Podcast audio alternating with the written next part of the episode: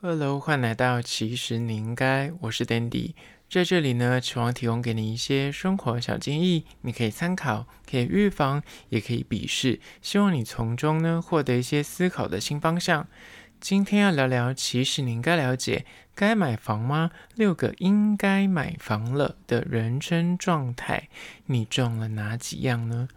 薪资动涨，然后物价飞涨。到底哪来的钱买房？你看到这个题目，你想说还有需要听吗？啊，就是没有办法买啊，光为什么小伟之类的，就是觉得说这个题目真的是一个没有需要讨论。但是我跟你说，现在大家都说是躺平族的世代嘛，对不对？那买房这件事情呢，其实真的比你想象的更重要，而且更有利可图。那今天就提供大家六个人生的状态，如果你有这六项被讲中的话，你可能就要好好的正视一下，是不是要买房子了。好了，那在实际的进入主题之前呢，来分享一间位于大安森林公园站周遭的咖啡厅，叫做深色 Sounds Good。它英文叫，就是听起来很棒，叫深色。这间咖啡厅它是位于东门跟大安森林公园的中间，那其实两个站都可以走得到了，就很近。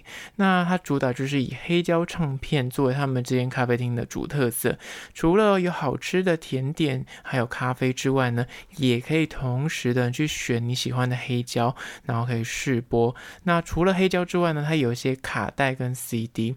进去之后呢，店员他们会随时会更换一些黑胶唱片，那你可以自己选择。它另外有一区是可以戴耳机去欣赏的，它的菜单上面呢就有一个小小的黑胶，那每一个菜单可能上面都不一样，你就可以去播出来听听看，蛮有趣的。店家的装潢风格呢是走那个水泥墙面，本身我就很喜欢那种灰灰水泥墙面那种清水膜之类，但他们家是走那种水泥墙面，连里面的装潢也是。那它主要的颜色就来自于那些黑胶唱片，还有大量的黑胶唱片的。封面也好啊，然后有些卡带，甚至有一些音响，就是这些是有颜色，其他就是一整片的灰，跟一些木质调，跟一些一样是灰色系的沙发，整体就是觉得很惬意。我觉得我很喜欢他们的装潢风格。那店家不大，小小的，大概位置大概没有三十个吧，就二十几个位置而已。那它除了就是有音乐可以听之外呢，它有些咖啡还不错，然后是手冲的，也有一些甜点，除了蛋糕之外，当然也有肉桂卷。我这这次就吃了他们家的呃肉桂卷，那我就问店员说他们家哪些东西比较好吃，他就推荐我他们家三明治跟肉桂卷是蛮多人点的，那尤其是肉桂卷，他个人觉得蛮好吃的，那我就相信了他，我就点了肉桂卷，还不错啦，就是他肉桂卷它的口感，我必须说它的面体不是我喜欢，它面体是桑桑，你知道，就有点像是面包。吐司的那个口感，但它的上面的酱里面除了有肉桂酱之外，还有所谓的花生酱，就是有两种层次。上面的奶酪呢，就是就是热的，所以就是你在吃的时候有不同层次的展现。上面还有一些柠檬的那个柠檬皮的碎片，所以就是酸酸甜甜，然后又有一些肉桂卷的香气跟花生酱，但是。如果我不知道老板他会不会听这一集，应该是不会，因为也不是夜配，我是我自己去的。我觉得它的那个面包体呢，就是可以换一下，会更好吃。那它的咖啡就是水准之上，我还蛮喜欢的。整体就是一个很有趣的咖啡厅体验啊，因为它就是可以播一些音乐。如果你喜欢好音乐的话，尤其是你如果是一个人前往，就是一个人坐在那边打打电脑、看一本书，然后还听一些音乐，我觉得是蛮 chill 的，是适合单身人去。就如果你要很多人去，我就觉得不太适合，因为它要。播音乐，所以如果聊天的话，其实会破坏掉那个气氛。那就在此推荐给你这间叫做深色 Sounds Good 咖啡厅。那相关的资讯呢，有放在 IG，其实你应该限动二十四小时，也有拍影片，大家赶快去看那个影片。那个影片我有抓很多细节，你可以去看一下适不适合你去踩点。好了，回到今天的主题，你该买房子吗？六个应该买房的人生状态，第一个就是呢。如果你本身不是住家里，你是所谓的租屋族，加上你存到了有头期款，那我就会建议你一定要买房子。在这个世代呢，如果你薪资水平不高，你就是租房子啊，你可能就是刚出社会没几三万多，那你可能出社会几年，就是来到四五万块，你可能就是租个房子，你这个薪水一进来就立马要付出三分之一或四分之一就去了。又加上我刚刚讲，如果你是刚出社会，你真的薪水本来就不高，所以你真的钱永远存不到，那你的钱都是给你的屋主给赚去了。所以如果你是租屋主，你终于就是赚个呃五年十年，你来到 maybe 就三十出头岁，你存到了一点积蓄。可能是你自己本身努力，或是你有小小的投资，然后赚到了头期款，或者是如果真的现在真的要赚到头期款也不容易啦。就是你可能自己赚一部分，然后你家人又可以帮你资助一点点资金，就可以凑到所谓的房屋头期款的时候。真的真心建议你，就是要考虑买房子。如果你还就是一定要租屋在外面的话，因为 maybe 就是北漂族，所以你就得在台北工作。那如果你要不就是买房子，要不就是租屋，就这两个选项。那你都已经存到所谓的头期款，当然你存到头期款，很多人讲说，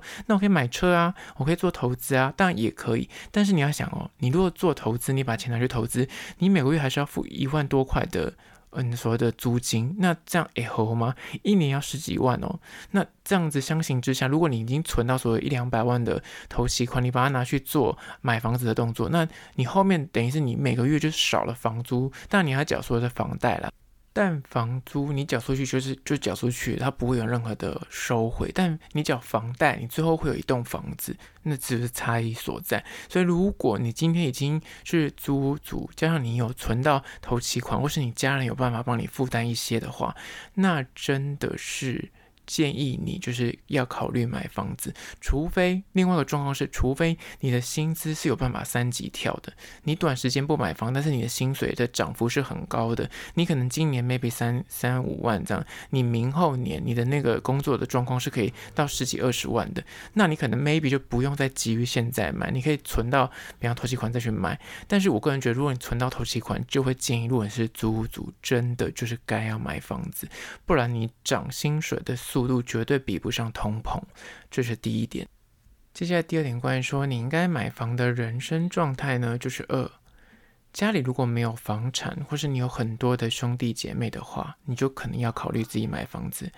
如果你家里线下没有所谓的房产，或是只有一间房产，但是你有很多很多的兄弟姐妹的情况，那如果你手边已经存到所谓的头期款，或是你收入允许的话，那就会建议你可能要考虑买房子，否则你现在即便住在家里好了，你。跟兄弟姐妹或跟你的家人一起住，但长期下来，有可能就是你们有自己要成家立业的打算。那要不就是你要自己搬出去，要不就是你们要去协商说谁要住谁不住，那这样就会有一些问题跟纠纷。所以就会建议你，如果你家里有很多兄弟姐妹，虽然有房产，那还是可能考虑你要自己买，或者是家里没有房产的状况，但是你收入是 OK 的，或者你存到所谓头期款，那也会建议你应该买房子。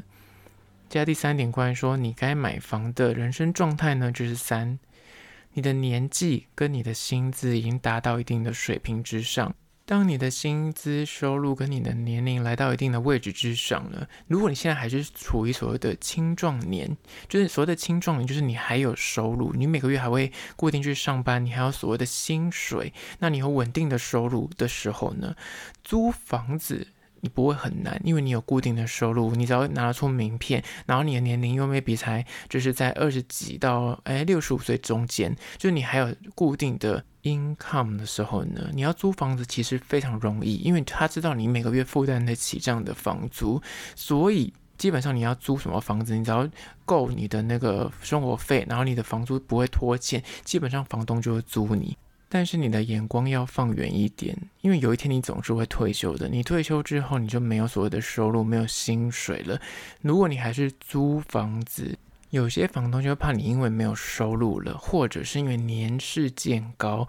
所以害怕你会孤独死在这间房子里面，他的那个房价就会跌。所以光是这两个因素，年龄越大的人就会很难租房。你要租房养老，这时候真的是遇到你再有钱，可能他也不租给你，因为他怕你会最后会。就是在那个房子里面过世，他就会很难再租给下一个房客，或是他的房价就会掉。所以这第三点，如果你年龄跟你的薪资已经达到一定的水平，就会建议你就是有钱了，就建议去买一个房子养老，而不要去租房子养老，不然你就会很难租到房子，就会变所谓的下流老人。哪怕你再有钱，你也会觉得有点困扰。但你很有钱很有钱的当老人，你要老了之后再买房也是可以，但是一般人是很难达到这样的境界，所以就会建议你提早。要做准备。接下来第四点关于说，你是不是该买房的人生状态呢？就是四，如果你不懂得理财，但是你有存款的话，你就要为未来打算。自认对理财没有兴趣，但是你总是想着说，哎，我就是有现金啊，我就是现金为王的传统想法。你不理财，你只单靠你的固定薪水做，就是所谓的储蓄的话，你本身薪水如果不是很高，就是基本的一般上班族的话，你存款的数字能够存的就有限了，maybe 就是几千块。刚开刚出社会可能就几千块，那你出社会几年之后，你可能一个月存个一两万，就是也很厉害了。但是通膨这件事情，它就会让你钱越来越薄。你每个年放在银行里面的那个利息，真的是微不足道，你跟不上通膨的角度。你现在的一万块，在十年之后，那个价格绝对不值一万块。所以你老了之后，就无法应付你的退休开销。简单说，你一个月存两万块，你一年也不过二十四万。那你离退休来说啦，二十四万，给你算三十年好了。也不过才七百二十万，听起来感觉诶蛮多的啊，七百二十万。但是这个七百二十万你还要算进去所有的通膨，你现在的七百二十万跟你在未来三十年后的七百二十万是差很多的。至于是你中间人生一定会有其他的开销，就可能你要结婚啊，或是你要买车子啊，或是你有些娱乐费啊，或是你之后老年之后可能还要付很多保险金啊，或是医疗费。这些东西都要规划进去，所以如果你不理财，你很难退休。所以，与其你每个月就是两万块就存在银行里面不动，你应该把它拿去做投资。那最简单的投资。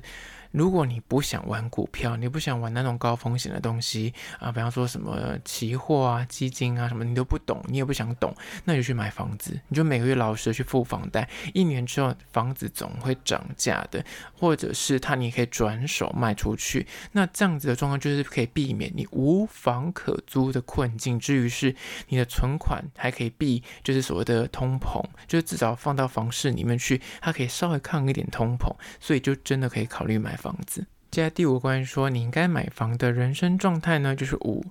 租屋族想要抗通膨，你想准备单身到老的话。如果你本身已经打的一种心态 就是心如止水，你没有想要交往，你也没有想要恋爱，对那些东西已经没有兴趣了，你就六根清净，你知道？但是看破红尘，或者是你本身已经放弃结婚生子的打算，你打算说你要单身一辈子，你要孤独到老的这个想法，但你老年生活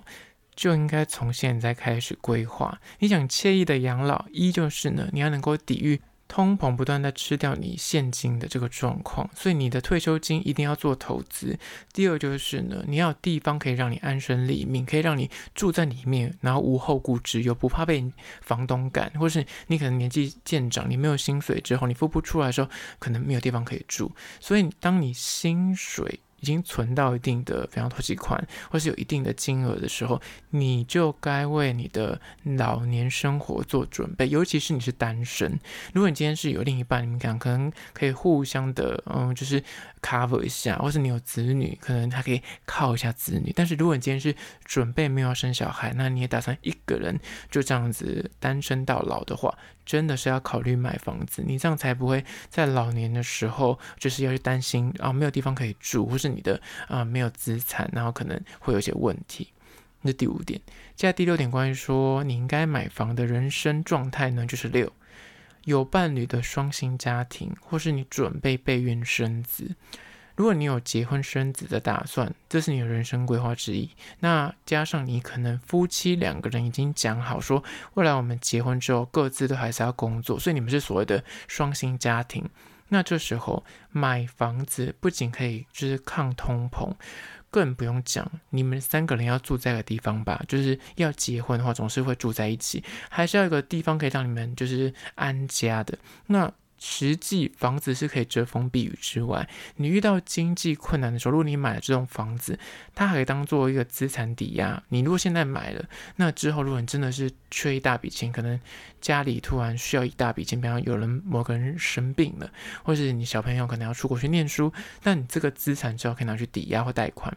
更不用讲，如果两个人是双薪家庭的状况去买房子，相对压力会小很多，比起单身的人来说。因为刚刚第五点是在讲说，单身人要准备买房子的话，你可能要先存到头期款，而且他是为了自己养老做准备。那其实你要你是结婚或是有家庭的对象也是一样，你们买房子相对容易，因为你们是两个人住在同一间房子里面，这样子互相去负担那个房贷，比较不会有这么大的压力，所以结婚买房感觉就变成是一个相对简单，然后最好的投资标的。比起那个什么股票什么来说，你买房子至少可以住在里面，你不会亏。而且两个人一起买，要付那个房贷，两个两个人可以稍微 cover 一下。所以我刚才说是双薪家庭，所以如果你是双薪家庭，然后打算结婚生子的话，买房子也是一个需要去长远考虑的一个项目。好了，那今天就简单介绍六点关于说你该买房了的人生状态，不知道你是否觉得认同呢？那关于今天的主题，你有任何意见看法想要分享的话呢，不管此刻你收听的是哪个平台，快去按赞订阅。如果是厂商的话呢，在资讯栏会有信箱，或是加入我的 IG 私讯跟我联系。好啦，就是今天的，其实你应该下次见喽。